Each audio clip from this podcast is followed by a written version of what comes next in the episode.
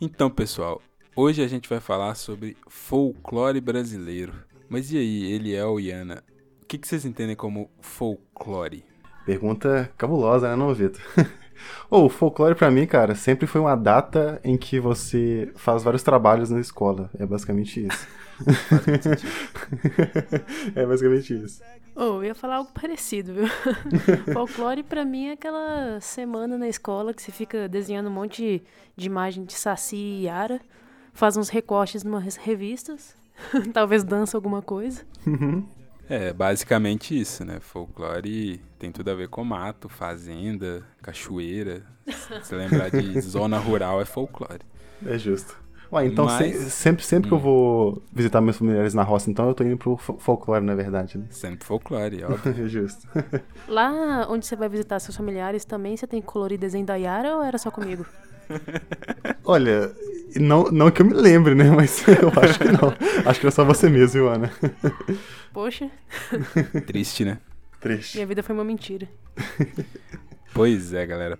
Mas apesar disso tudo, a palavra folclore tem origem no inglês, é oriunda do termo folklore. Esse termo ele foi originário da expressão folklore, criada por um escritor chamado William John Thoms em 1846. O termo de Thoms se baseava em duas palavras: folk, que significa povo, e lore, que significa conhecimento ou saber. Então, a junção das duas palavras, conforme o próprio Thoms, significa um saber tradicional de um povo, que é, obviamente, né, o folclore que a gente estudou aí há muitos e muitos anos atrás na escola, que tinha essa coisa do conhecimento popular, né, da, das histórias que o povo conta, né. Então, a partir da década de 50, a Unesco definiu folclore como símbolo da cultura popular, que representa a identidade social de uma comunidade através de suas criações culturais, coletivas ou individuais, e também parte essencial da cultura de cada nação. Então aqui já fica claro uma, uma coisa logo de cara, né, que o, o folclore, cada nação tem o seu folclore, né? Uhum. Não é uma coisa exclusiva aqui do Brasil. Acho que muita gente talvez tenha essa ideia, né? Que o folclore é só daqui do Brasil, mas não é assim. É, a gente tem muito essa ideia, né, de que lá fora, que o Brasil é completamente diferente do mundo, né, mas é, onde tem povo vai ter essa história, essas culturas populares, né, que nem a gente viu aí. Mas o que muita gente, assim, pode não saber ou até mesmo passa per- despercebido é que agora, dia 22 de agosto, é comemorado o Dia do Folclore Brasileiro. Mas isso desde a Lei 56.747, que foi aprovada em 65, porque antes a gente não tinha o Dia do Folclore, né? Bom, mas é basicamente por conta dessa lei que em agosto, aleatoriamente, alunos de inúmeras escolas pelo Brasil começavam a colorir saci pererê por aí. Não era só comigo, gente. Inclusive, uma curiosidade dessa data aí, provavelmente pode ter sido isso, que o William John Thoms, em 1846, foi em 22 de agosto que ele publicou esse termo, né? Folklore. Bem bacana. Bem bacana. É, igual já tinha sido né, definido pela Unesco, o folclore brasileiro é um sinônimo né, para a cultura popular brasileira.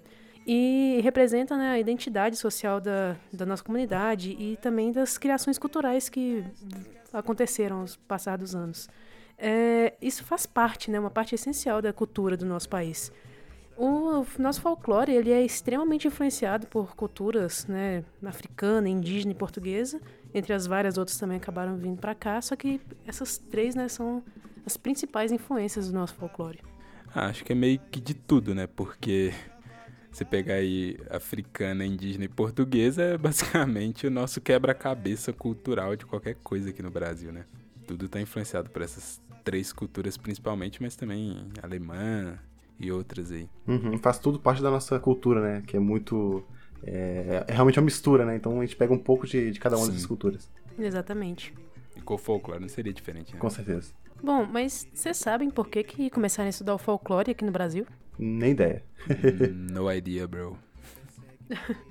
Assim, nem sempre estudaram também, né? O estudo realmente começou ali em meados do século XIX. Só que levou muito tempo, uns cerca de 100 anos, para realmente virar algo, digamos assim. Uhum. É, na época que começaram a estudar um pouco mais sobre o folclore brasileiro, estava em alto romantismo, né?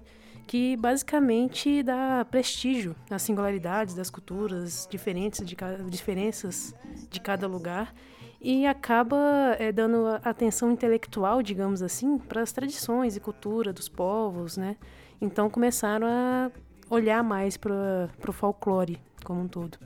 E nesse comecinho, eh, alguns nomes que a gente pode citar aí que foram extremamente importantes para pegar essas nossas tradições, histórias e tudo mais e estudar, são pessoas como Celso de Magalhães, Silvio Romero e também Amadeu Amaral, que basicamente fundaram o que a gente chama de folclorismo aqui no Brasil. Eu chamaria eles de Founding Fathers do Curupira. Excelente definição. pois é, né? Todo mundo tem um pai, né? Até o Curupira. Justo. Mas vocês sabem também que tem um famigerado nome que foi muito importante nesse início dos estudos sobre a cultura popular do nosso país. Quem é ele? É o senhor Pedro de Alcântara, João Carlos, Leopoldo, Salvador Bibiano, Francisco Xavier de Paula, Leocácio, Miguel, Gabriel, Rafael, Gonzaga de Habsburgo, Lorena e Bragança mais conhecido como Dom Pedro II. Caraca, Dom, Dom Pedro II tinha o nome todo da, da família dele, né, cara? Tipo... É, tipo, ele, pegou todos os nomes dos primos, tios, Caraca. irmãos. Ele olha seu sobrenome e começa a rir, né? Porque ele tem toda a árvore genealógica dele escrita. Sim. Pois é. Então, Dom Pedro II, ele tinha um projeto de buscar a construção de símbolos nacionais aqui para o Brasil durante o governo dele que poderia contribuir para essa afirmação do Brasil como uma nação civilizada, né?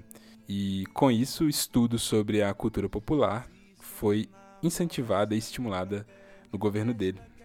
Mas assim, falando disso tudo, vocês sabem o que que é o folclorismo e vocês já estudaram folclorismo?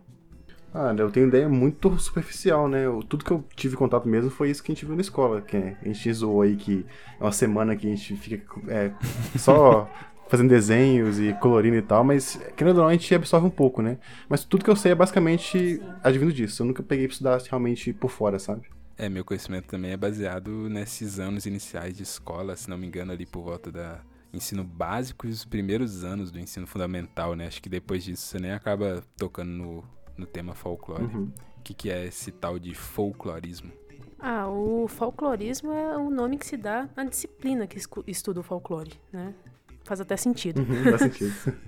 Verdade. Mas assim, igual né, eu já tinha falado antes, levou muito tempo para isso ser levado a sério e ser uma área mais respeitada, né? Uma área de estudo de fato, digamos assim. Pois é, né? E outro movimento que ajudou a intensificar esses estudos sobre as culturas populares brasileiras foi o modernismo. Apesar de ser um movimento já velho, na época era chamado modernismo. Sim, é só isso mesmo. É, o folclore, nessa época, ele passou a ser visto como a verdadeira essência da brasilidade. E um nome importante nesse período foi Mário de Andrade, um dos líderes do movimento modernista brasileiro. Foi um grande pesquisador do folclore nacional e sempre tentava colocar esse tema em diálogo com as ciências humanas e ciências sociais, que naquela época estavam nascendo, né, as primeiras faculdades no país estudando esses temas. Outros nomes que foram influentes ligados ao movimento modernista foram os pintores de Cavalcante, Tarsila do Amaral e o músico Vilas Boas, que também incorporaram elementos folclóricos nas suas obras e sempre de maneira destacada. Por volta aí de 1950, é, figuras conhecidas como Cecília Meirelles, Câmara Cascudo, Edilson Carneiro, Florestan Fernandes e Gilberto Freire também se propuseram a dar o devido destaque a esse tema que é tido aí como uma marca, a essência da brasilidade. E a partir de 1970, o folclorismo nacional definitivamente se institucionalizou e recebeu uma conformação conceitual Lembrando aí da lei que a Ana citou, aprovada em 1965, né, que instituiu o Dia do Folclore, dia 22 de agosto. Uhum.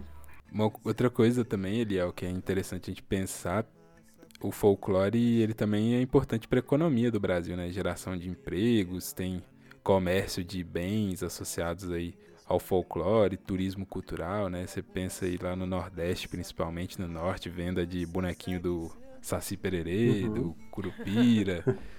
Isso tudo movimenta o comércio local, né? Sim, sim, é. Querendo ou não, isso tem uma. Isso tem um peso muito grande, é, como você falou, economicamente, né, cara? Sendo cultural, o, no- o nosso Brasil ele é muito voltado para esse lado de turismo, de cultura, as pessoas querem conhecer isso, né?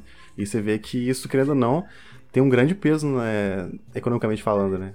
Ah, com certeza. Com certeza. E não é todo lugar que você acha algumas coisas. Por exemplo, um gringo não vai achar um bonequinho do Saci em qualquer lugar. É, não vai, não vai. É, outra coisa que eu não sei se é algo mais ali para pro Nordeste e tal, ou se em todas as regiões próximas a rios e, né, no mar, não sei, tem, mas tem a carranca, não sei se já ouviram falar. Já ouviram falar da carranca? Hum, Não. Olha, eu não sei se é a melhor definição, mas eu vou falar o que eu conheço de experiências que eu vivi, nas carrancas que eu já vi na minha vida. Uhum.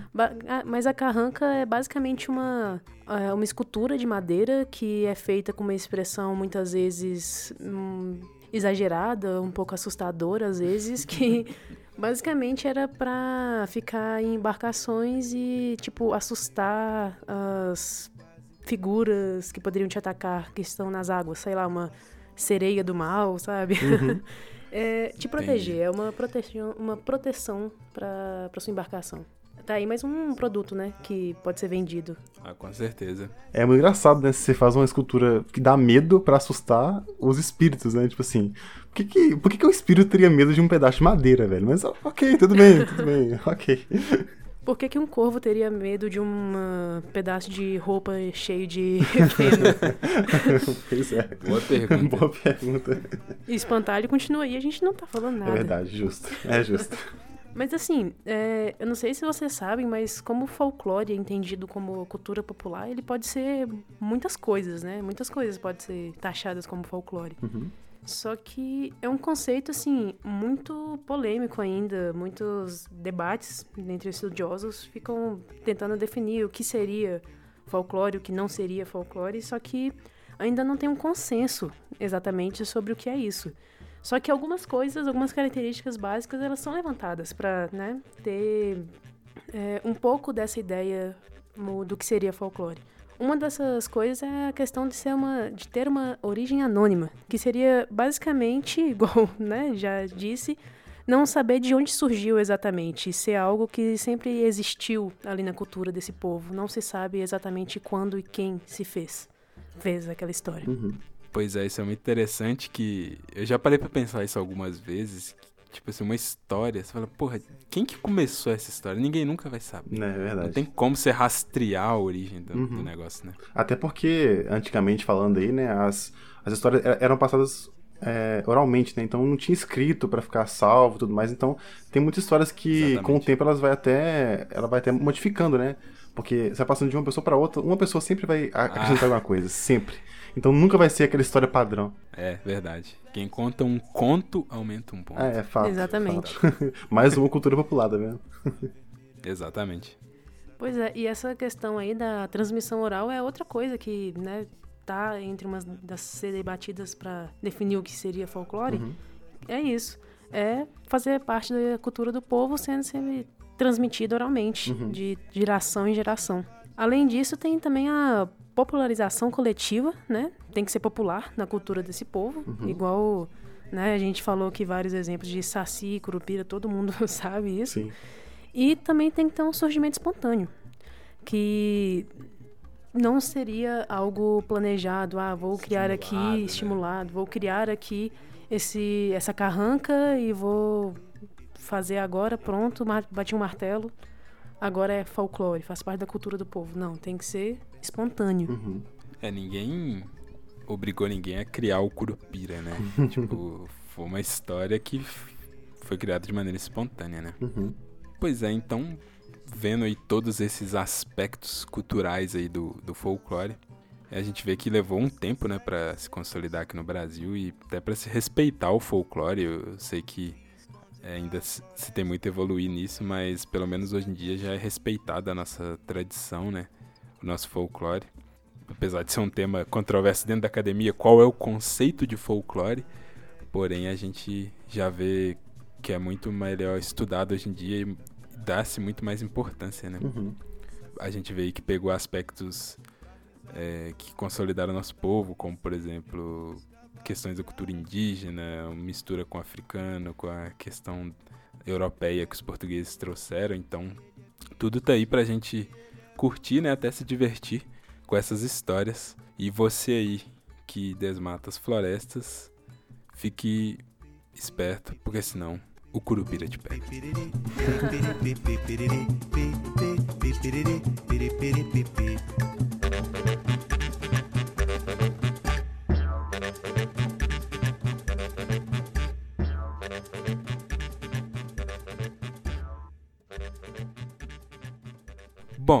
agora que a gente já sabe um pouco mais sobre o que é folclore e como ele foi explorado no Brasil, podemos falar um pouco mais sobre como ele é composto.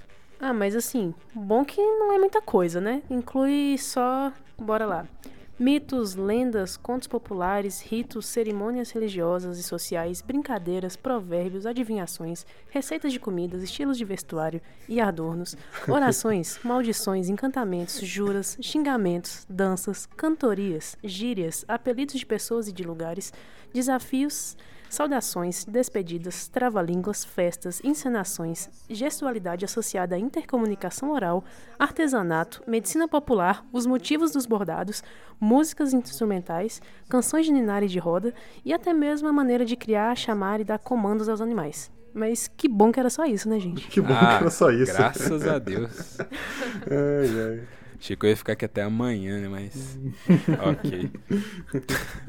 É óbvio que não dá pra gente falar de tudo que compõe o folclore no Brasil, né? Então, vamos pegar aí só alguns que são os mais famosos e outros nem tanto, pra gente dar uma explorada.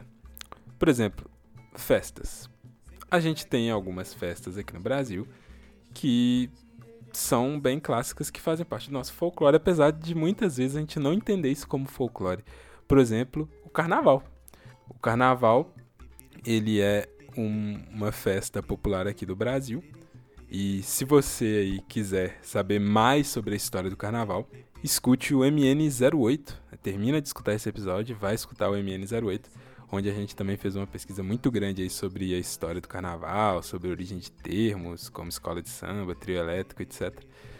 E o carnaval é uma, uma das festas que compõem o folclore brasileiro, né? Que tem muita coisa da nossa cultura aí dentro. Uhum. E que nem você falou, a gente muitas vezes nem dá é, essa, esse valor como que se realmente fosse um folclore, né?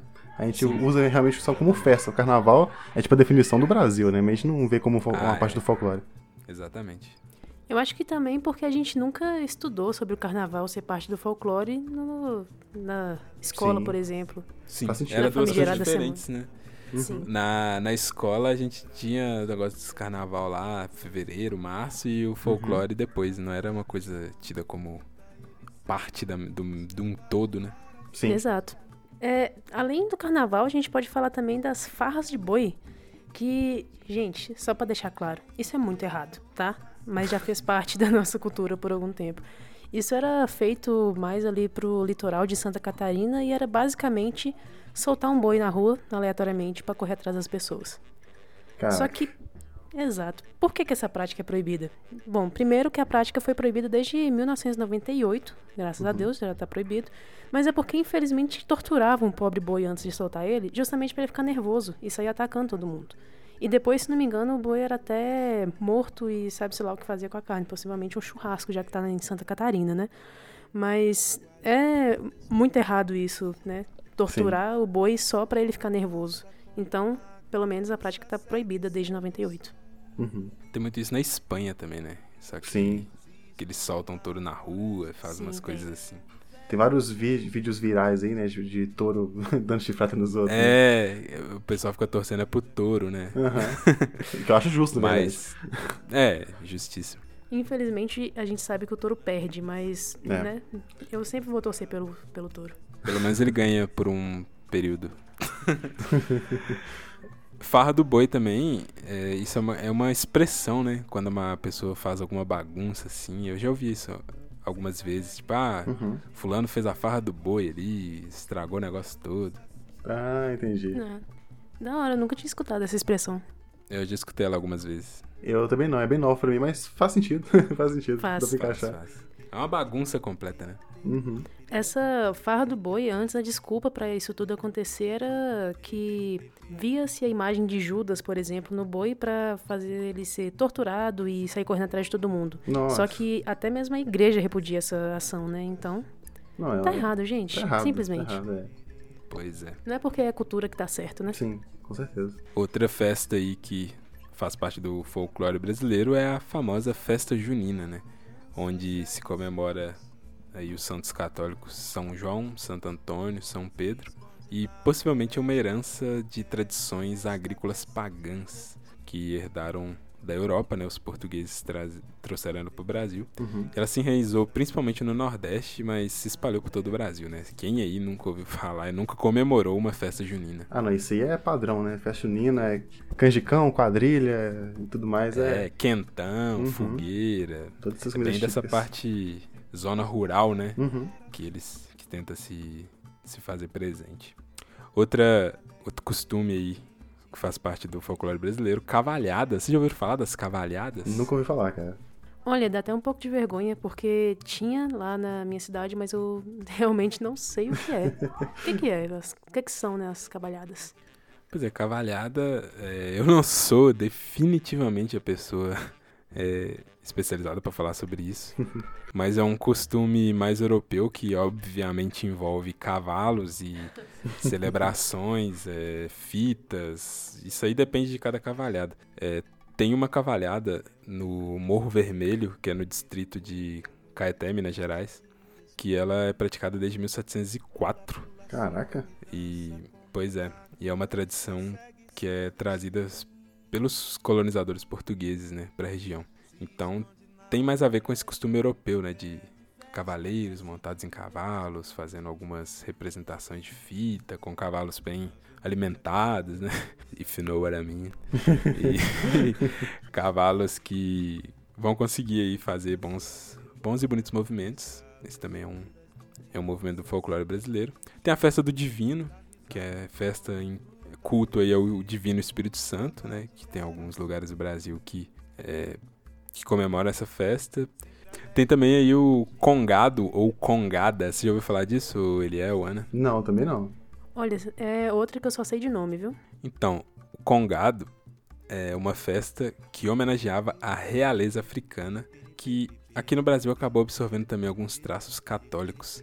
É, essa festa, né, ela se difundiu aqui no Brasil, principalmente em Minas Gerais, com a chegada de escravos que foram capturados né, e trazidos para cá, que eram membros da realeza congolense. Pois é. E esses membros da realeza acabaram aglutinando os negros em torno de si e também em torno de irmandades católicas. Essa festa é uma apoteose e uma redenção em cena, que encena a coroação do rei de Congo, acompanhada por um cortejo compassado, algumas cavalgadas, levantamento de mastros e muita música. Congado eu acho assim bonito, né, cara? É, é meio ridicularizado assim lá na, na minha cidade, era meio ridicularizado. O meu bisavô, ele participou do Congado lá na cidade. É, e é uma cultura, você vê aí, trazida por membros da realeza da do, do Reino de Congo que vieram pra cá como escravos. Olha só que coisa, não? Que, que doideira, né? Caramba, eu realmente não sabia do peso cultural que Uhum. essa festa carregava. Muito da hora. Bem da hora. E até hoje ainda existe lá na, na cidade a cultura do Congado, mas com certeza com muito menos gente. E pouquíssimas crianças, né? E jovens. Bom, mas além das festas, a gente pode falar também das canções de roda e canções de ninar, né? A gente, com toda certeza, já escutou várias na nossa infância. Vocês lembram aí de cabeça algumas canções de roda, canções de ninar, algo do tipo? A que mais vem, a mais clara na minha cabeça é aquela Ciranda Cirandinha, né? Ah, é. Com certeza. Mas tem várias. Tem várias. Escravo de Jó. Fui no Tororó. Tem também a do Cravo, né, que brigou com a Rosa. Sim, essa é uma clássica, é um clássico também. Essa é clássica. Se essa rua fosse minha. É, a Barata disse que tem, que era ótimo, né, pra tentar zoar as pessoas. Sim. Sim, com certeza. Cai, cai, balão. aí na época de festa junina, né? Uhum. Marcha Soldado também era ótimo. Dava pra ficar inventando letra também. Eu não sei se vocês faziam isso, mas eu e meu grupo de amigos, a gente adorava inventar letra e continuar cantando no ritmo das, dessas canções aí, só pra tentar irritar alguém, a professora ou algo parecido. Caraca, eu nunca tive amigos né, nesse nível cultural de criar canções, não, Joana, mas bacana isso aí. Olha, você devia experimentar, é bem da hora. Sim. É, tem várias aí, né? Canções de nada. Tem aquela Peixe Vivo também, que inclusive era a música favorita do nosso ex-presidente Juscelino Kubitschek. Olha só. Tem. Olha, que isso, é, pois é, tem, tem muitas cantigas aí folclóricas de, que até hoje se canta pra crianças, né? Uhum. E além de cantigas, também a gente pode ver que tem músicas que são relacionadas ao folclore, né? Óbvio que não vai dar pra lembrar de todas, mas por exemplo, a música Lendas e Mistérios da Amazônia é o samba enredo que garantiu o título do Carnaval do Rio a Portela em 1970. Depois até foi regravada por Chico Buarque e é uma música que falava, né, da, dessa parte lá da folclore do norte. Tem também o Vira,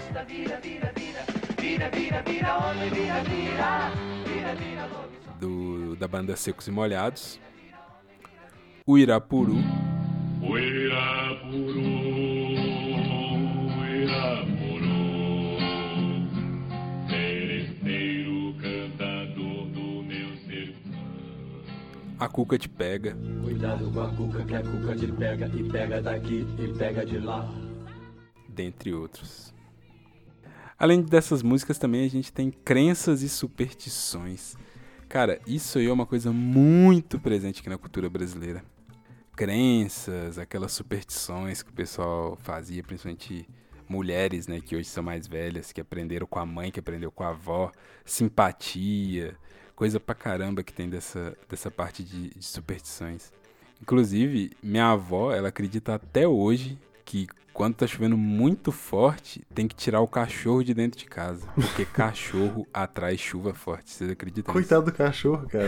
O cachorro fica lá molhando, tadinho. Ele vai ficar molhando. Coitado. E não faz nenhum sentido. Como que, sei lá, o cachorro deitado no tapete da sala vai aumentar, sei lá, a concentração de gotículas de água na atmosfera, sabe? Não, mas como vocês não percebem essa relação? É, não, como não percebe? É tão claro, né?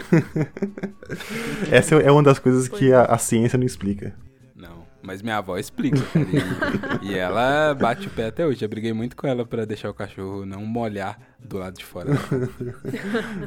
Então é isso, a próxima convidada vai ser Dom Maria Fernandes, Ah, explicar isso pra gente. Com certeza ela vai vir aqui explicar e tem uma explicação muito bem feita, bem embasada cientificamente. Dá pra fazer um, um, um episódio todo só, só disso, né, cara? De tanta explicação Só que vai ter, né? Com certeza. Além disso, também temos adivinhações. Sim, adivinhações. Ela também faz parte do folclore brasileiro. E aí, Eliel, você sabe alguma adivinhação aí pra gente tentar, como o próprio nome diz, né? Adivinhar? Ou então vamos lá, eu separei duas aqui, vamos ver se vocês são bons Ah, nas adivinhações. Primeira, quem faz, faz pra vender. Quem compra, não usa. E quem usa, não vê. Caralho, velho. Repete aí de novo, deixa eu ver se eu consigo. Quem faz, faz pra vender. Quem compra, não usa. E quem usa, não vê.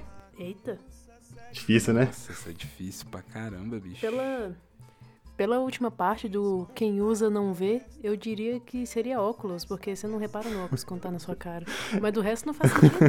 É um, é um bom chute, mas não. Eu, não- eu não sei nem chutar essa daí. Pode dar a resposta? Por pode favor. ir, pode ir, vai lá. É o caixão. Puta merda. Essa aí Ai, você ai. foi baixo, hein? Foi baixo, foi baixo, foi baixo. Pelo menos sete palmos abaixo da terra. É, sete palmas, baixo demais. Ai, ai. Ai, ai. É, e tem mais uma que eu separei aqui, ó. Hum. É, o que é o que é? Fica cada vez mais molhado, quanto mais a gente seca. Quê? Eu Fica acho mais molhado que eu quanto sei. mais a gente seca? Isso. Eu acho que eu sei essa resposta. Em algum momento da minha vida eu já passei por esse. Vamos lá, Ana, vamos lá. Possivelmente. Cara, Quanto mais a gente molha. Quanto mais a gente usa. Cara, eu acho que a toalha. Exatamente. Tá certo? Ó, ah. Exatamente. Muito bem, Ana. Colocar um somzinho de fundo aí, ele é aquelas Uhum. palmas. Plim. Clap, clap, Demorou. clap, clap, clap, clap. Ah, mas agora que eu acertei, eu quero ver se vocês estão ligados mesmo. Vamos lá, vamos lá. Manda aí. Lança brava. Ó, o que é o que é? Tem cidades, mas não tem casas. Tem montanhas, mas não tem árvores. Tem água, mas não tem peixe. E aí? Caraca. Caramba, bicho. O globo terrestre, não sei. Um bom chute, viu? Repete, Só consigo repete pensar a nisso. pergunta. O que é o que é? Tem cidades, mas não tem casas. Tem montanhas, mas não tem árvores. Tem água, mas não tem peixe. Caramba. Aquário? Não faço a menor ideia. Pode falar? Pode. Pode. É o mapa. Caraca. Puta merda, hein? Caraca. Falei que seu chute foi bom, hein, Léo? Foi bom mesmo. Na trave. Na O trave. negócio é que o mapa é uma versão mais terra plana e você foi mais pra. Foi mais paciência, né? foi mais pra ciência. É justo. Vou mais uma, hein? O que é o que é? Não é vivo, mas cresce. Não tem pulmões, mas precisa de ar. Não tem boca, mas a água pode matá-lo. Nossa, isso é difícil. Nossa senhora, não tem boca, mas a água pode matá-lo. Não sei. Cara, é difícil também. Vou passar zerado nessa. Que isso, gente? Nem é tão difícil assim. Tá na É. cara que é o fogo. Nossa, eu não ia saber nunca. Faz sentido. Faz muito sentido. Não é vivo, mas cresce. Não tem Uhum. pulmões, mas precisa de ar. Não tem boca, mas a água pode matá-lo. Caraca, Caramba. nunca que eu ia acertar isso. Também não. Mas agora que eu já não acertei nenhuma, também vou, vou vir com as minhas cartas aqui na mesa, né? Vai lá, Vitão. O que é o que é? Tem chapéu, mas não tem cabeça. Tem boca, mas não fala. Tem asa, mas não voa. Eita. Caraca, eu já ouvi isso em algum lugar, mas eu não lembro a resposta. Eu já ouvi esse, cara. Vamos lá, pô. Caraca. Eu não consigo calma pensar em nada que tenha chapéu e asa. O bully. Caramba! Caraca. O bullying. Realmente, bully, ele é verdade. tem chapéu, Uhum. tem boca e tem asa. Faz todo Caraca. sentido agora. Tem mais uma aqui pra vocês. O que é o que é que tem debaixo de um tapete no hospício? Nossa, mas tem que ser num hospício específico. Específico, né? Poeira? Sei lá. Eu estaria poeira Bom também, chute, mas. não sei. Pode falar a resposta. Pode Por falar, por favor. favor. Um doido varrido. Eu acho que essa foi pra acabar, hein, gente? Isso foi muito boa. Isso foi muito boa. Isso foi pra acabar, né, galera? então, adivinhações aí é, é uma coisa bem legal, bem interessante, que faz parte do folclore brasileiro. Né? Vocês podem usar com seus amigos, com sua família aí. Adivinhações é uma maneira bem legal de passar o tempo, inclusive. Mas usem com moderação, tô zoando. Mas, além de adivinhações, a gente tem também os trava-línguas. E assim, gente, eu não sei vocês, eu tô num banho de nostalgia aqui. Pra mim, tá como se eu tivesse novamente naquela semana de agosto perto do folclore. Não, pera, a gente tá na semana de agosto perto do folclore. Esse podcast tá muito bem é, no tempo. Nossa. Mas trava-língua, acho que a gente também pode tentar falar uns aqui, hein? O que, que vocês acham? Bora, vamos lá. Ué, podemos, claro. Tem aquele trava-língua clássico, né? Do rato reu a roupa do rei de Roma. Mas, pff, por favor, isso nem é difícil assim. Não, não, isso é de boa. pô. Então eu vou no nível mais hardcore. Eu não garanto que eu vou acertar, hein? No ninho de mafagafos, cinco mafagafinhos há. Quem os desmafagafizá-los... Eita, pô. Um bom desmafagafizador será. Eu acho... Caraca, parabéns, viu? Obrigada, mas acho que eu vou ficar com o rato roendo a roupa do rei de Roma. É um pouquinho mais fácil. Ai, ai. Vamos lá, eu vou, vou tentar um também. Hum. Não garanto nada, hein? A Yara agarra e amarra a Hararara de Araraquara. Foi. Ó, foi, sim? Foi direto, foi, hein? Foi, saiu. Tem um assim também. Um rápido rápido, um hóspede rato raptou três ratos sem deixar rastros. Eu me Boa. perdi rapidamente nessa frase. Foi um. ra- Raptaram sua memória. Mas tem vários, né, cara? Tem é, aquele lá do tigre, né? Três Ah, é. pratos um de, prato de, ti- de trigo, É, é. Três ninguém passos de sabe. trigo para três tigres tristes. Travamente também, três pessoas, nos três pratos de trigo. Três tigres te matam lá e quando você vai dar comida pra ele. Tranquilo. Easy. Melhor dar trigo mesmo. Pois é. É verdade. Bom, além disso tudo, eu acho que o que mais representa o folclore aí que a gente tem em mente, né, que estudou lá na escola, são as lendas, né? As lendas do folclore são assim o que mais você, quando você pensa em folclore, depois de pensar em todos os trabalhos que você fez na segunda série, as lendas vêm na sua cabeça. E a gente pegou algumas aqui, até porque não ia dar pra pegar todas pra gente é, analisar aí a história da lenda. A gente pegou três que a gente conhecia mais ou menos e três que a gente não conhecia nada da lenda, assim, talvez só de nome. Então vou começar aqui com a lenda da Iara.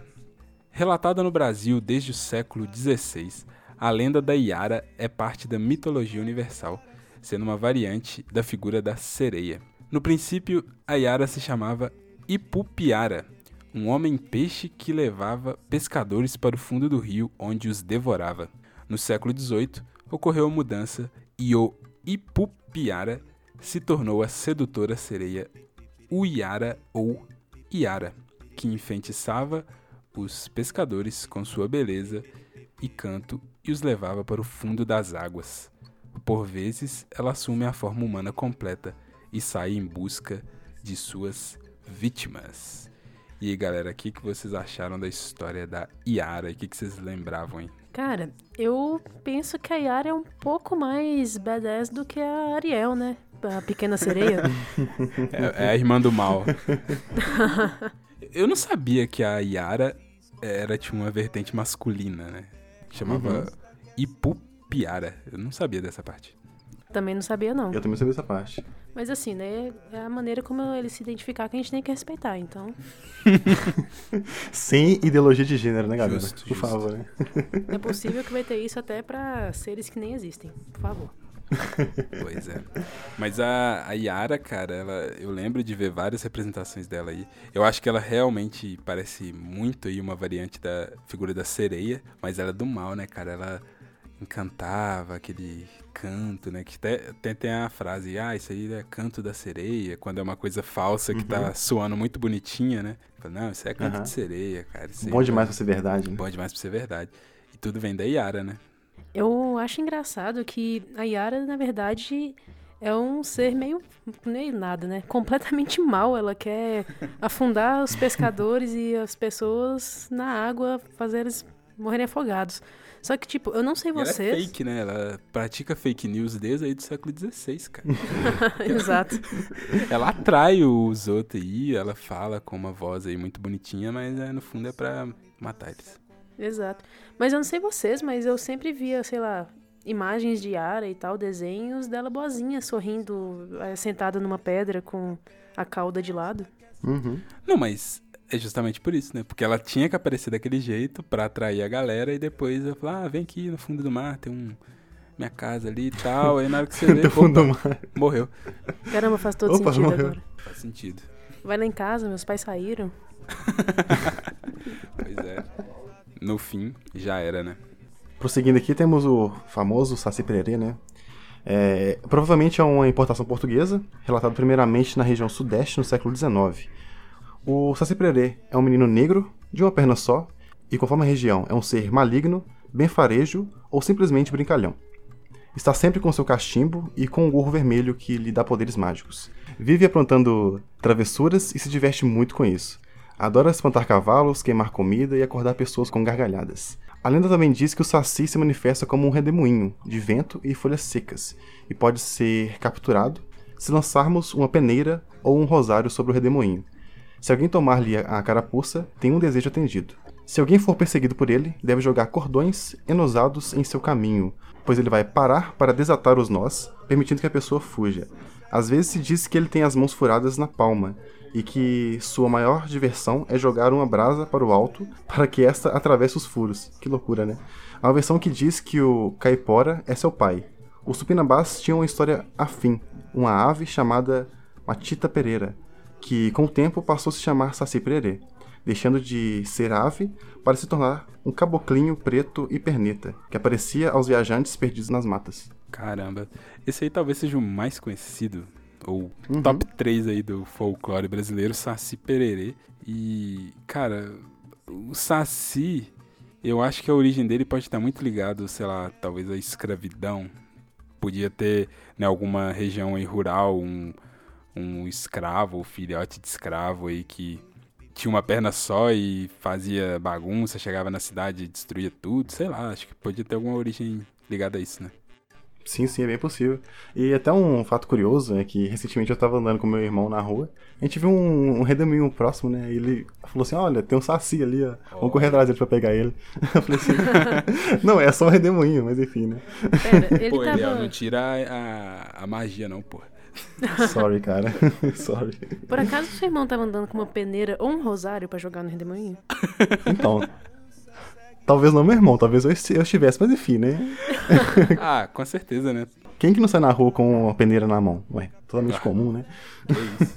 Exatamente. Mas eu realmente acho que pode ter uma origem também parecida com essa, que faz muito sentido, né? Porque, sinceramente, é, eu consigo imaginar crianças negras na época lá do que ainda é, existia escravi- escravidão fazendo qualquer coisa na rua e já sendo julgadas como travessas e só faz coisa errada e, né, tudo mais. E logicamente essas crianças vão sair correndo, fugindo. Então, assim, Vai que tinha uma que só tinha uma perna, né? Sim, pode ser. faz muito sentido. Gente com uma perna só corre rápido, tá? Tem um vídeo aí que, que eu vi recentemente na internet, um cara corre pra caramba com uma perna só. Sério? Sério. Caraca, No caso que do vídeo, ele tava fugindo da polícia porque ele tinha roubado o negócio. Mas não vem ao caso. Verdade.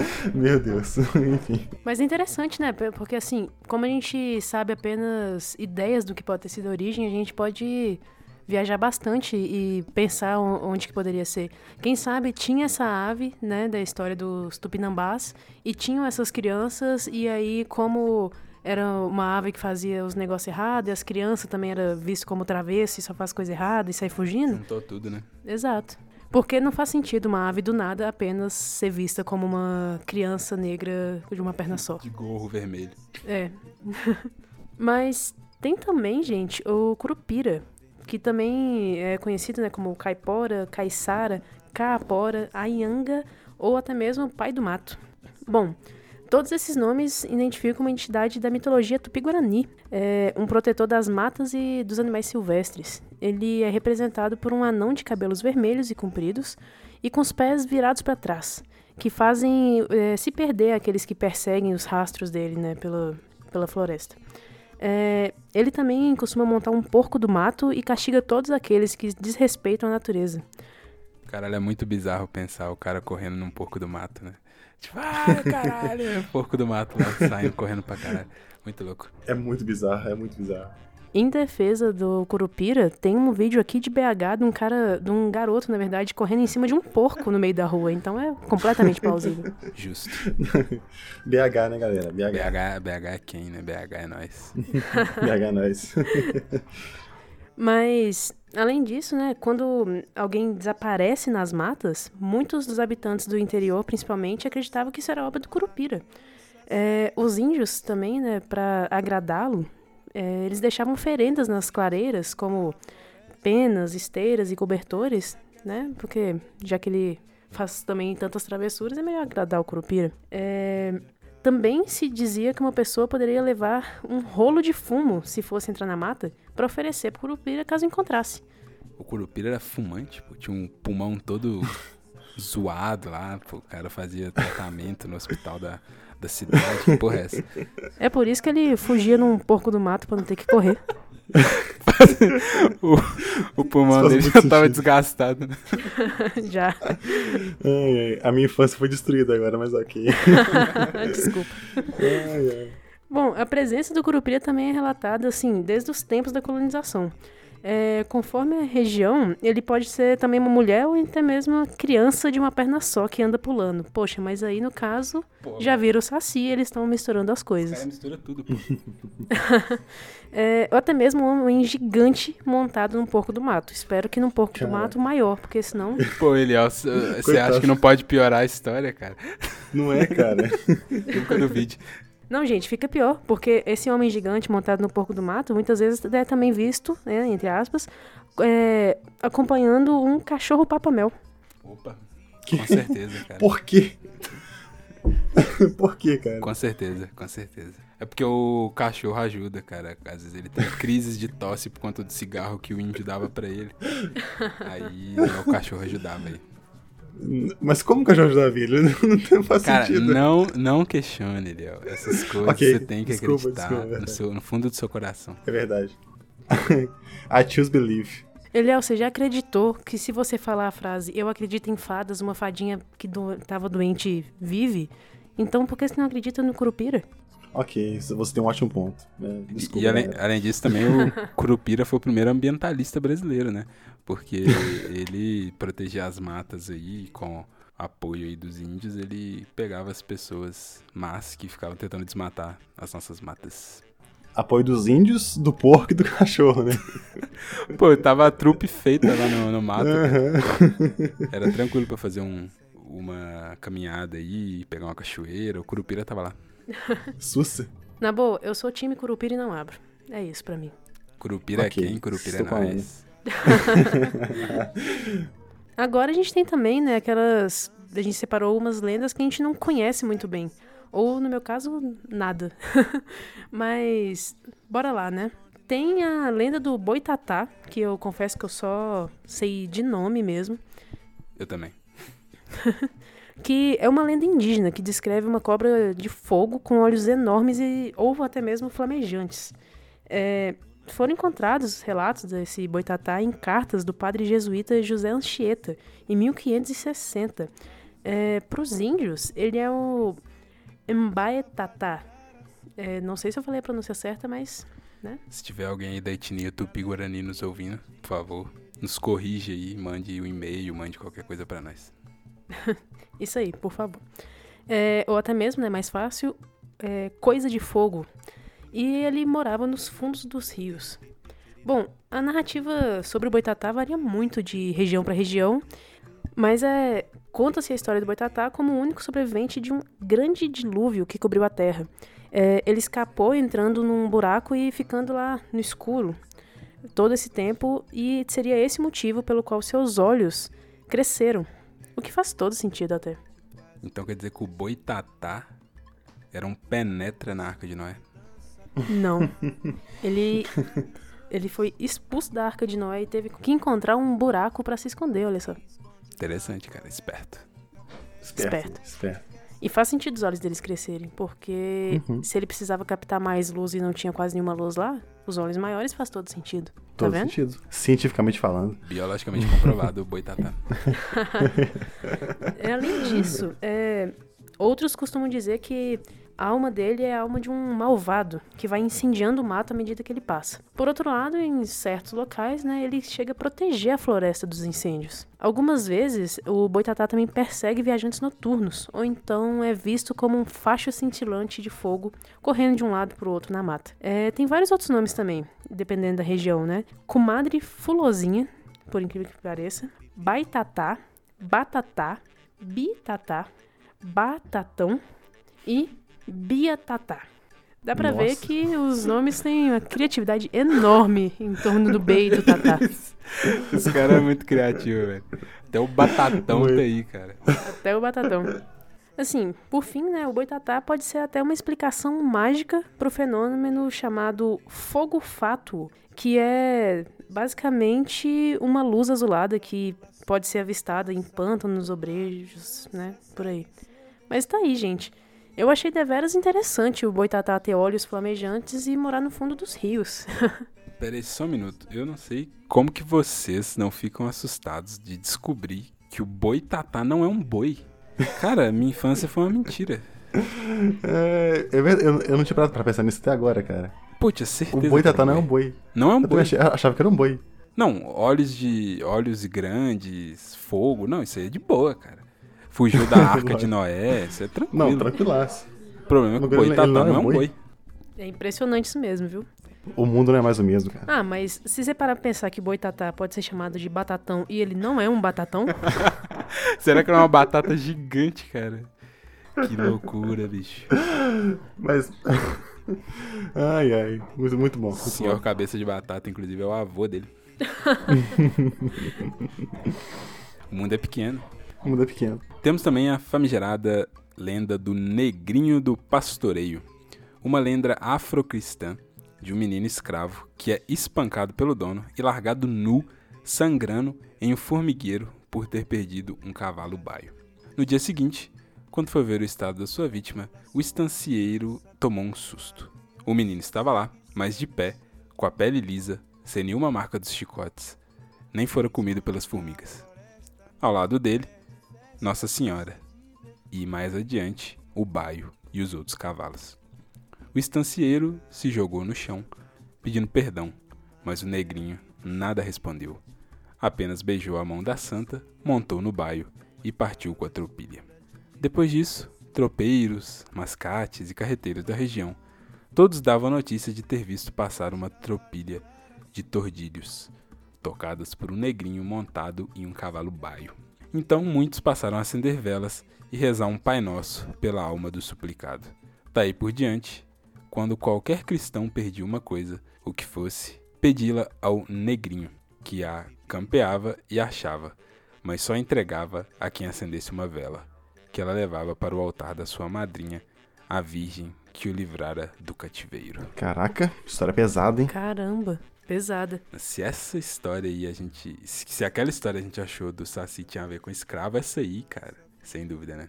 Sem dúvida Sem dúvida. alguma. É outra história muito pesada, né, culturalmente. Não, pra caralho, pra caralho.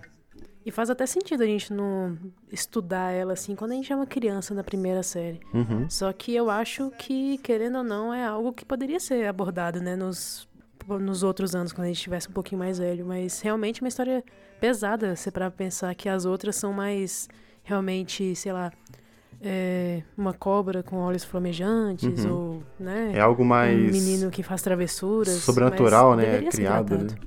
Isso, algo mais sobrenatural. Esse tem todas as caras possíveis de um relato que acabou, é, igual a gente falou, quem conta um conto aumenta um ponto, Uhum. sabe? Quem, di- quem pode afirmar aí que o neguinho pa- do pastoreio realmente não perdeu um cavalo baio e foi morto dessa maneira e acabou virando uma lenda, né? Sim. Então, Ou até, quem sabe, o negrinho do pastoreio foi deixado lá pelo seu dono, né? Pelo, pelo cara lá que cuidava dos cavalos. Depois, quando ele chegou no outro dia, ele realmente ainda tava vivo, só que aí, sei lá, o cara ficou surpreso com isso, contou a história pra alguém, que contou pro outro alguém que tava do lado da Virgem Maria, Uhum. não O sei o pessoal aumentando. né? Então, é aumentando, mas pode ser que ele realmente, né, o escravo lá foi espancado, deixado no formigueiro, não sei o que, e sobreviveu. No outro dia tava lá. Mas aumentaram a história, né? Que Que loucura. loucura. Muita loucura. Inclusive, isso de é, quando alguém perdia alguma coisa, pedia pro negrinho do pastoreio encontrar, só que tinha que acender uma vela e tudo mais, me lembrou muito uma outra história que eu acho que também entra aí como folclore, que é o é, São Longuinho. São Vocês conhecem Longuinho. o São Longuinho? Pra caralho. Muito. No, pra mim é clássico demais. Minha tia perdia qualquer coisa, perdia o óculos que tava na cara dela. Ela falava: São Longuinho, São Longuinho, se eu achar meu óculos, eu dou três pulinhos. E eu nunca entendi porque o São Longuinho gostava tanto de pulinhos. E você sabe qual que é a origem do São Longuinho? Qual? Qual? Não sei não. Ele foi o soldado que transpassou a, a, a lança em Jesus. Caramba, sério? Que loucura, né? Sim. Quer Bizarro. dizer, posso estar enganado. Completamente enganado, mas eu com certeza que sim. São Longuinho aí. E não, não pergunte por que, que ele achava, sabe? Não sei por que, que ele achava. Sei lá, ele chegava longe, não sei. Eu tenho várias perguntas. Por que, que ele é chamado de santo? Por que, que ele achava coisas? Por que, que ele gostava de pulinhos? Várias é, e várias teorias aí sobre esses é, santos que isso você rezava pra ele, ele achava as coisas pra você. Mas São Longuinho pra mim é muito clássico. Minhas tias também sempre pediam São Longuinho pra achar qualquer coisa que dava três pulinhos. Talvez, sei lá, São Longuinho fosse um, um cara da ginástica artística, assim, gostava de pular, cara, sei lá. Do salto com vara, salto triplo. O cara gostava de um pulo, hein? Gente, peraí, que agora eu fiz uma pesquisa rápida aqui e achei algumas informações sobre São Longuinho. Eu tive que pedir ajuda pro São Longuinho pra achar isso, inclusive. Mas vamos lá. Justo. Bom, entre aspas, né, assim, o Longuinho era um soldado romano que ele realmente acompanhou o castigo e a crucificação e morte, né, de Jesus. E ele, na verdade, se chamava Longinus, que é um nome que significa uma lança. Realmente, é, acredita-se que ele tenha sido o soldado que perfurou com uma lança o lado de Jesus, que de onde brotou sangue e água. Bom, mas por que que o Long, Longinus, né, o Longuinho, achava as coisas? Ele servia à corte de Roma e ele vivia, né, entre os romanos, só que por conta de sua baixa estatura, ele conseguia ver tudo que se passava por baixo das mesas, né, da- das festas e tudo mais. Então, ele achava vários pertences das pessoas que e sempre devolvia seus achados para os seus donos. Daí surgiu a fama dele é, ser um bom soldado e sempre encontrar as coisas perdidas. Essa fama do soldado Longinus, né, do mundo pagão, acabou sendo convertido pro cristianismo como São Longuinho. E é por isso que ele acha as coisas, teoricamente. Agora sim faz sentido. Agora faz muito E sentido. pensando um pouco mais longe, o São Longuinho, que era baixinho e encontrava as coisas debaixo das mesas, pode ser que gostava dos pulinhos, porque os pulinhos eram necessários para pegar as coisas em cima da mesa. Fica o questionamento. Ah, Muito justo. Caraca. Caramba. Muito justo, muito justo. São Longuinho aí, o primeiro atleta do salto em distância. É, vamos para a última história aqui, né, que a gente separou, que é da Vitória Régia. Lenda de origem tupi-guarani, contando que, no começo do mundo, toda vez que a lua se escondia no horizonte, ia folgar com suas virgens prediletas. Se a lua gostava de uma jovem, a transformava em estrela. Nayá, filha de um chefe e princesa da tribo, ficou impressionada com a história. Quando todos dormiam e a lua andava pelo céu, Nayá subia as colinas e perseguia a lua na esperança que esta a visse e a transformasse em estrela. Fez isso por um longo tempo e chorava porque a lua não estava é, notando ela. Certa noite, em prantos, à beira de um lago, Nayá viu refletida na- nas águas a imagem da lua. Pensando que ela enfim viera buscá-la, Nayá atirou-se nas águas e nunca mais foi vista.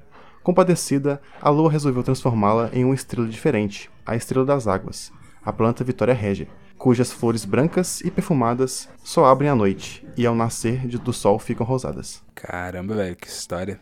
Mas também é uma história de desaparecimento. É sempre assim, né, cara? É um assassinato, Uhum. é não sei o quê. As histórias são bem Suicídio, né? sérias. É. É muito, é muito loucura. Muito mesmo. E como que uma história que pode ter realmente acontecido, né, em partes na vida real, vira uma lenda e acaba sendo difundida, sabe, pra vira parte da cultura do povo e olha só que coisa chique, né? Eu acho muito interessante pensar essas Uhum. coisas. Ah, é. Sim, sim, muito legal. Tipo assim, uma pessoa contou isso com nenhum, nenhuma é, intenção, nenhuma pretensão de virar algo popular, assim, né? E, e hoje em dia a gente vê isso, histórias De forma isso. espontânea, né? Que acabou virando popular. Uhum. Sim, Porque existe realmente a planta, né, Vitória Régia? Sim. sim, sim. É, por fim, gente, tem outras lendas que a gente não vai é, falar exatamente bastante delas agora, mas é que a gente pode citar são, por exemplo, é, capelobo, cobra grande, corpo seco, boto cor-de-rosa, essa é bem conhecida, né? A cuca, o lobisomem, é, mapinguari e também a mula sem cabeça. Tem uma lenda também aqui chamada mandioca, e essa eu fiquei realmente curiosa. Depois eu vou dar uma procurada nela. Provavelmente essa lenda aí, o cara chegou, viu um alimento e falou: mandioca. Você é bichão mesmo, hein, velho? Mas você. Se, se a história não for assim, eu não quero lê-la, cara, porque essa sua versão é melhor. Não, porque isso, o pessoal tinha uma, tinha uma, uma mente muito boa pra inventar essas histórias aí, né? Quem sou eu pra falar em inventar, né? Pra contar essas histórias aí. E com essas lendas que a gente leu aqui, eu acho interessante notar que a gente leu algumas lendas de origem indígena. É, ter também a Negrinho Pastoreio, que é uma origem afrocristã. Tem também a do Saci, que é, tem um certo importação de uma lenda portuguesa. E ver aí as nossas três principais né, influências que a gente tinha mencionado antes. Bem interessante, né? Uhum. Sim, bem interessante mesmo. E você aí que está nos ouvindo, tome cuidado, que a cuca te pega daqui, te pega de lá. Exatamente.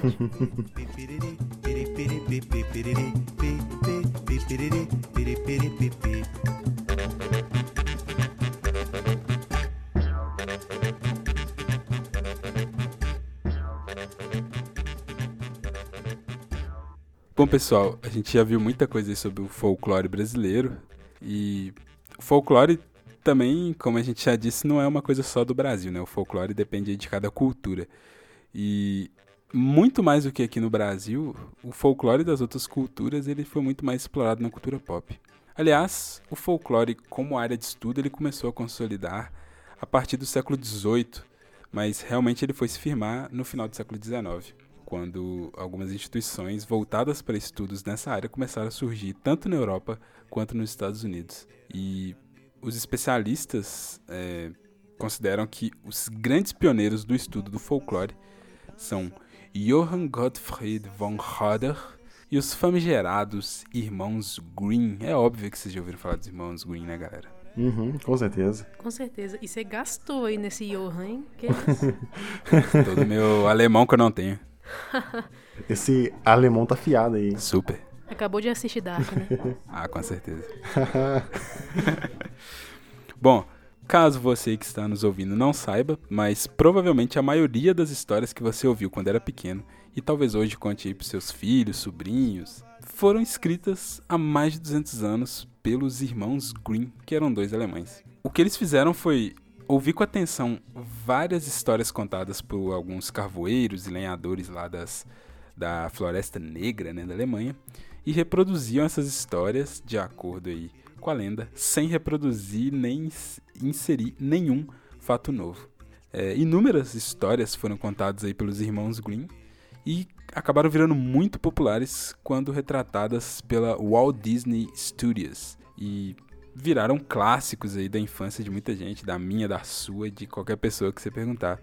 É, como Branca de Neve, A Bela Adormecida, Cinderela, João e Maria, Rapunzel e vários outros aí que é da autoria dessa dupla alemã. E além disso, pessoal, vocês querem comentar alguma coisa aí sobre os irmãos Grimm? Cara, apenas assim, que realmente eles estão extremamente presentes na minha infância. Eu sempre, quando comia o bolo Floresta Negra, eu pensava neles, porque, não sei se vocês sabem, mas as florestas retratadas em João Maria e tudo mais, é a Floresta Negra de, da Alemanha, né? Então, eu sempre retrata, sempre pensava no bolo Floresta Negra com as histórias e eu ficava pensando, caramba, como que a Branca de Neve se perdeu depois de fugir, né, da Rainha Má? Como ela se perdeu num bolo? Meu Deus. É, fica aí o questionamento. Pois é. Tem também, pessoal, alguns mitos é, do folclore americano que a gente conhece bem. Como, por exemplo, o Bigfoot, que é o mais popular de todos, o pé grande, que também é conhecido como Sasquatch, e é uma lenda mundialmente conhecida, né, sendo aí retratada no cinema, em jogos, séries, livros. O pé grande seria uma criatura de 2 metros de altura, com aparência de macaco e que caminha como uma pessoa. Ele é, entre aspas, visto no noroeste dos Estados Unidos, vivendo entre as florestas e montanhas, e também faz parte do folclore do Canadá. É, o Pé Grande é muito conhecido, né, cara? É um dos mais conhecidos, né? Nessa nossa cultura pop aí, né? Ah, eu até lembro recentemente coisa. que eu estava re- reassistindo How I Met Your Mother e o Marshall, que é um dos personagens, ele acredita fielmente no Pé Grande, né? Ele é um believer, né? Ele mesmo fala. E ele é dessa região, né, do- dos Estados Unidos. Ele, ele é dessa região, Realmente. Minnesota. Uhum. É, interessante aí, cara. Tem também um outro clássico aí, que é o Bloody Mary, que a versão brasileira da a versão brasileira é chamada de Loira do Banheiro. A história original é um pouco diferente da nossa. Por lá, Mary foi envenenada e abandonada em frente a um espelho. Um pouco antes de morrer, ela consegue escrever o nome do assassino no espelho para que as pessoas soubessem. A lenda diz que Mary aparece somente para as pessoas que cometeram alguma injustiça com a outra. Bem macabra essa história, né, galera? Nossa, Bem macabro. Muito. Agora faz todo sentido eu ter medo da loura do banheiro. Apesar de eu achar que eu não fiz nada de injusto com ninguém, mas vai que ela aparece. Pois é, Vai que, né? sempre o risco aí de ir no banheiro de madrugada. É verdade. Tem também Paul Bunyan and the Babe the Blue Ox. Eu acho que essa aí eu não, vocês não devem ter ouvido falar não, né? Não, nunca ouvi falar, não. Não tenho a menor ideia. Essa lenda conta que um lenhador carregava um machado gigante e era acompanhado pelo seu búfalo azul. Um certo dia, por ele arrastar tanto aí o seu machado gigante e pesado pelo chão, surgiu o Grand Canyon. Sim, ele mesmo. Nossa. E esses dois aí, né, o Paul Bunyan e Baby the Blue Ox, são tidos aí como heróis americanos. Aí, Eliel, você achou que só o Curupira era estranho por estar montado num porco selvagem? Pô, o cara tava num búfalo azul. Cara, que loucura, velho. É um, um búfalo azul e um cara carregando um machado gigante. Que criou o Grand Canyon. Só isso. Caramba, vocês já pensaram tanto que ele deve ter arrastado esse machado pra criar o Grand Canyon? É, o Grand Canyon é meio grandinho, viu? Era mais fácil, talvez, sei lá, arrastar uma escavadeira? Ah, um pouquinho. Pro tamanho do Grand Canyon. Tem também o Jackalope, uma criatura mística, um híbrido com corpo de lebre e galhas de antílope. O folclore diz que ele tinha uma capacidade de imitar a voz humana e confundir os caçadores. De acordo com a lenda, ele viveria na região da Califórnia. Esse também eu nunca tinha ouvido falar, não. Eu também não. Pra mim é novidade. Pra mim isso faz menos sentido que o Curupira. É. Não, Curupira faz muito sentido, cara. Como não? O cara tinha problema de pulmão, bicho. Por isso que ele precisava do porco. O Curupira é a lenda mais humana que a gente tem entre a gente, Com né, cara? certeza. Exatamente, tirando os pés virados pra trás. Ah, não, isso é de boa. Isso é má formação. pois é, pessoal. Então a gente vê aí que tem folclore de tudo quanto é lugar, né? Retratado na cultura pop, a gente pode pensar em gnomos, bruxas, o hipogrifo, é, Leviatã, gênios, né? Que é- faz parte da cultura islâmica e por aí vai, né? Então tem folclore de tudo quanto é lugar retratado na cultura pop. Só que a brasileira mesmo, esses americanos aí nunca retrataram, né? Verdade. Cara, inclusive, é, eu não sei. Eu sou muito fã da- do folclore brasileiro, sabe? E eu gostaria muito de ver isso ser mais explorado nessas obras, sabe? Imagina ter alguns filmes tratando sobre isso e tudo mais. Nossa, seria muito da hora. E eu acho que a Turma da Mônica é um- uma forma que as crianças brasileiras têm de conhecer muito sobre o folclore, porque lá essa cultura é muito retratada, principalmente nas historinhas do Chico Bento. Não sei vocês, mas vocês liam muito da Turma da Mônica, essas histórias? Sim, com certeza. Sim, sim, eu tive uma fase que eu lia muito gibis, eu tinha tipo umas coleções, né? E que nem você falou, o Mário de Souza, ele faz um trabalho fantástico nesse quesito, né? De mostrar essa cultura brasileira que a gente tem pras crianças, né? Demais, eu, eu lembro que eu lia também muito da Turma da Mônica, tinha várias e várias e várias revistinhas. E esse folclore é super retratado lá e sempre com histórias bem interessantes que vai mostrar um pouco do. Por exemplo, o Curupira não ia aparecer se ele não tivesse que proteger a floresta. Sempre assim, trazendo no fundo uma ideia de passar essas histórias para as crianças que não iam parar para ler sobre isso, né?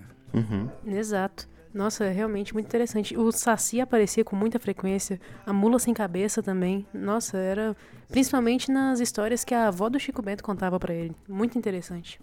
Cara, e se você parar pra pensar, as histórias que a avó do Chico Bento contava pra ele, aquilo é a essência do folclore. É o que? É a coisa oral, espontânea, que ela não sabe de onde veio, alguém contou pra ela, né? Provavelmente a mãe dela, a avó dela, e ela tá repassando pra frente ali, de que não tem ninguém exigindo que ela passe pra frente. Não tem ninguém exigindo também que o Chico Bento e seus amigos ficavam ali ouvindo, que provavelmente eles iam passar pra frente depois. Então aquilo ali era a representação claríssima do folclore, né, cara? Dessas histórias aí que vão sendo passadas pra frente de maneira oral. É bem interessante. Uhum. Realmente. Sim. Outra produção aí que eu era extremamente fã quando eu era criança e que também me retrata muito bem ah, alguns né, elementos nosso, do nosso folclore é o Sítio do Pica-Pau Amarelo. Gente, eu esperava ansiosamente pelas manhãs na TV Globinho pra assistir isso e lá tinha a Cuca, tinha o Saci, tinha a Caipora, né? Tinha, nossa, vários elementos que a gente citou aí já.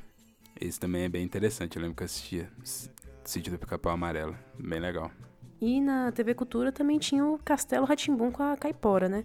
Lá tinha uma pegada mais assim de é, da família lá de bruxos e tudo mais, só que também tinha alguns elementos da- do nosso folclore, como a caipora.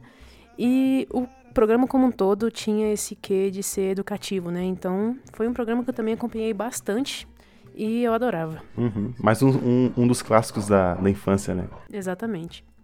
Mas, sinceramente, tirando esses aí e as músicas que a gente já mencionou, eu acho que mesmo assim o nosso folclore ele tá sendo pouco utilizado, pouco explorado, sabe? Ele abre margem para muita coisa ainda. Eu espero muito ver mais produções acerca desse tema aí no futuro.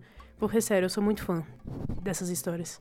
Ah, com certeza. É, Até a gente citou aí que seria interessante a cultura americana tentar levar, igual eles levaram, por exemplo, o gênio da lâmpada, né, que é da cultura islâmica, para os cinemas, para os quadrinhos. Uhum. Mas nem a cultura, nem a, a produção aqui do Brasil explora muito nosso folclore, né? Tem poucas coisas aí que, Sim. que levam em conta essas histórias. E tem uma capacidade gigantesca, né? De criar histórias com essas histórias que a gente tem, né? Dá pra gente fazer essa transmissão de cultura né, nessa área também, de Que cinema isso, e por aí vai. muita coisa. Só que a gente contou aqui que nem foi todo, a gente pegou só uma partezinha do folclore e já dava pra fazer várias produções. Sim, sim. Com certeza. Imagina o Curupira aí como um herói, tipo, uma história de quadrinho. Doideira demais. Não, ia ser muito bacana. Muito. Muito bacana. E o vilão, com certeza, seria o Saci Pererê. Eu acho que o Saci Pererê tem uma pegada mais Deadpool, sabe? Anti-herói. Sim, anti-herói. Ah, anti-herói, verdade. Porque ele não é do mal, ele só faz coisa errada. Ele, por exemplo, no sítio Pica-Pau Amarelo mesmo, ele era amigo do pessoal, só que ele fazia lá as travessuras, né? É, ele não era do mal, ele é um anti-herói, Não, ele é um realmente. anti-herói. Cunhado aí no Mistérios da Meia-Noite, o Saci Pererê é o Deadpool brasileiro. É, eu acho assim, pessoal, que essas histórias sendo contadas pra frente é o que dá vida ao nosso folclore, né? É, eu tenho, por exemplo, lá em casa, minha avó contava várias e várias e várias histórias de monstros, de não sei o que, que ela tinha certeza que viu, de bruxa, umas coisas assim, que ela tinha certeza que ela viu, ela jura até hoje que ela viu, e não vai ser eu que vou contestar, né? E tem uma que eu lembro que é clássica, que ela contava da. Tava na rua lá de casa, por volta do ano de 1958, se eu não me engano. E lá em cidade do interior, né? Então ela. As ruas eram bem é, curtas e poucas casas. Aí tinha um lugar lá que tinha um coqueiro. E ela tava voltando com meu avô com minha tia mais velha na barriga. Tava grávida. Aí eles estavam passando assim de boa, conversando. Era mais ou menos. Ela falou como seis da tarde. Ela olha assim, vê um bicho passando, mas não vê o que, que é. Ela achou que, sei lá, era um cachorro algo, né? Um gato, sei lá. Passa um bicho assim que ela não vê o que, que é. Aí quando eles olham pra esse coqueiro, diz ela que tinha um porco lá em cima do coqueiro, fazendo-se, vai saber o que. Mas ela jura, pé junto, que viu, junto com meu avô, esse porco em cima do coqueiro na rua lá de casa. E que os dois falaram, vão, vão sair correndo. Eles saíram correndo, ela grávida mesmo saiu correndo. E foi lá pra casa. Então, essa aí é uma das inúmeras histórias que ela conta. Eu, eu fico perguntando depois dessa história aí. Se o porco subiu sozinho, por que, que ele subiu sozinho e como que ele subiu num coqueiro? Ou se alguém pôs ele lá em cima, pra que que ele. Mano, um porco Por no coqueiro. Por quê, meu Por Deus? que, cara? Cara, não faz sentido mesmo. É, mas eu no lugar também sairia correndo, então acho muito justo não- essa, não julgo essa ela, ação que elas, que elas tomaram. Cara, vai ver esse porco, era o porco do mato do Curupira que cansou de correr com ele nas costas e resolveu esconder em cima do coqueiro. Vai saber. Caraca, faz muito Faz sentido. sentido demais. Cara, eu tô aqui pra conectar essas lendas. Essa é a minha função. Excelente, É verdade. É o multiverso do, do fol- folclore brasileiro, né? Isso. É isso, isso, isso. Todos os universos estão conectados. E eu lembro que tinha umas outras histórias também que ela contava, que era sempre, tipo, tirando essa aí do porco, geralmente era tudo no mato. Porque ela era, morava, morou muitos anos em fazenda, então essas histórias eram sempre em alguma mata, algum, alguma fazenda, era sempre assim, aparecia as coisas esquisitas lá. E o pessoal ficava com bastante medo. Muito doido, viu? É, tem também uma história. Pedra é o nome da fazenda do, do meu pai lá no norte de Minas. Lá, o que que acontece? Lá tinha uns caras que trabalhavam às vezes, né? Pra eles. Então, quando É, meu pai tava chegando na fazenda, tipo de manhã, quase que o sol nascendo ainda, ainda bem escuro para começar a trabalhar. Ele escutou um barulho de machado trabalhando. Aí ele foi lá onde o barulho de machado tava batendo para ver quem que já tinha chegado. Quando ele chegou lá, não tinha ninguém lá, mas quando ele chegou no lugar, o barulho mudou de direção e tava tipo num outro canto, sabe? Aí ele achou estranho, foi atrás desse barulho desse machado de novo. Só que na hora que ele chegou nesse outro lugar, o barulho também mudou de direção de novo e foi para um outro lugar. Aí, nessa, quando mudou de direção pela segunda vez, ele falou assim: Ah, bom trabalho aí, pode ficar à vontade. Tô indo pra sede. Porque é o risco, né, de você acabar ficando perdido seguindo o barulho de machado. E eu já ouvi histórias de pessoas que ficaram perdidas lá, seguindo o barulho de machado. Bom, é, algumas pessoas mais velhas aí que contam essas histórias, geralmente, é, quando se pergunta, ah, mas se você via realmente isso tudo, por que, que eles não aparecem mais, né, hoje em dia? Geralmente eles argumentam que esses mitos e seres folclóricos não aparecem mais hoje em dia porque o mundo tá tão violento que nem eles aguentam aparecer mais. Um tanto quanto estranha essa explicação aí, né? Olha, Estranho, mas acho muito válido. eu acho completamente plausível. Eu não queria aparecer hoje em dia. Imagina eles.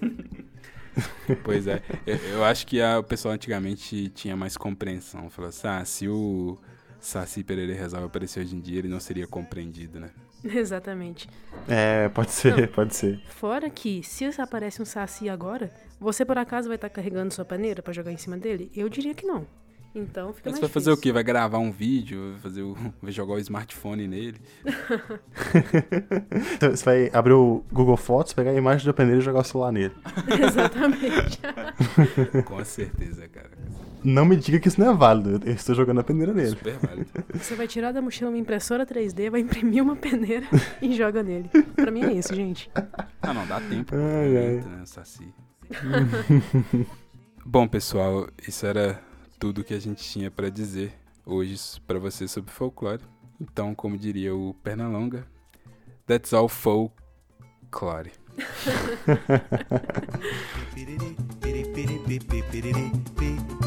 folklore.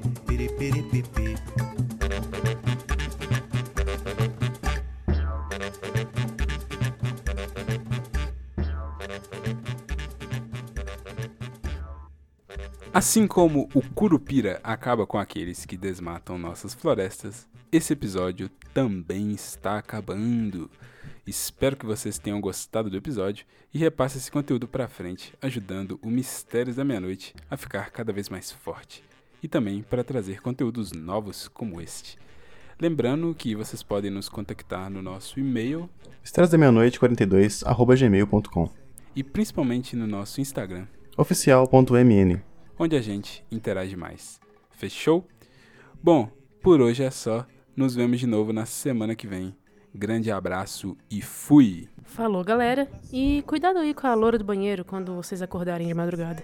Valeu, falou e a gente precisa repensar em tirar os cachorros de casa em dias de chuva.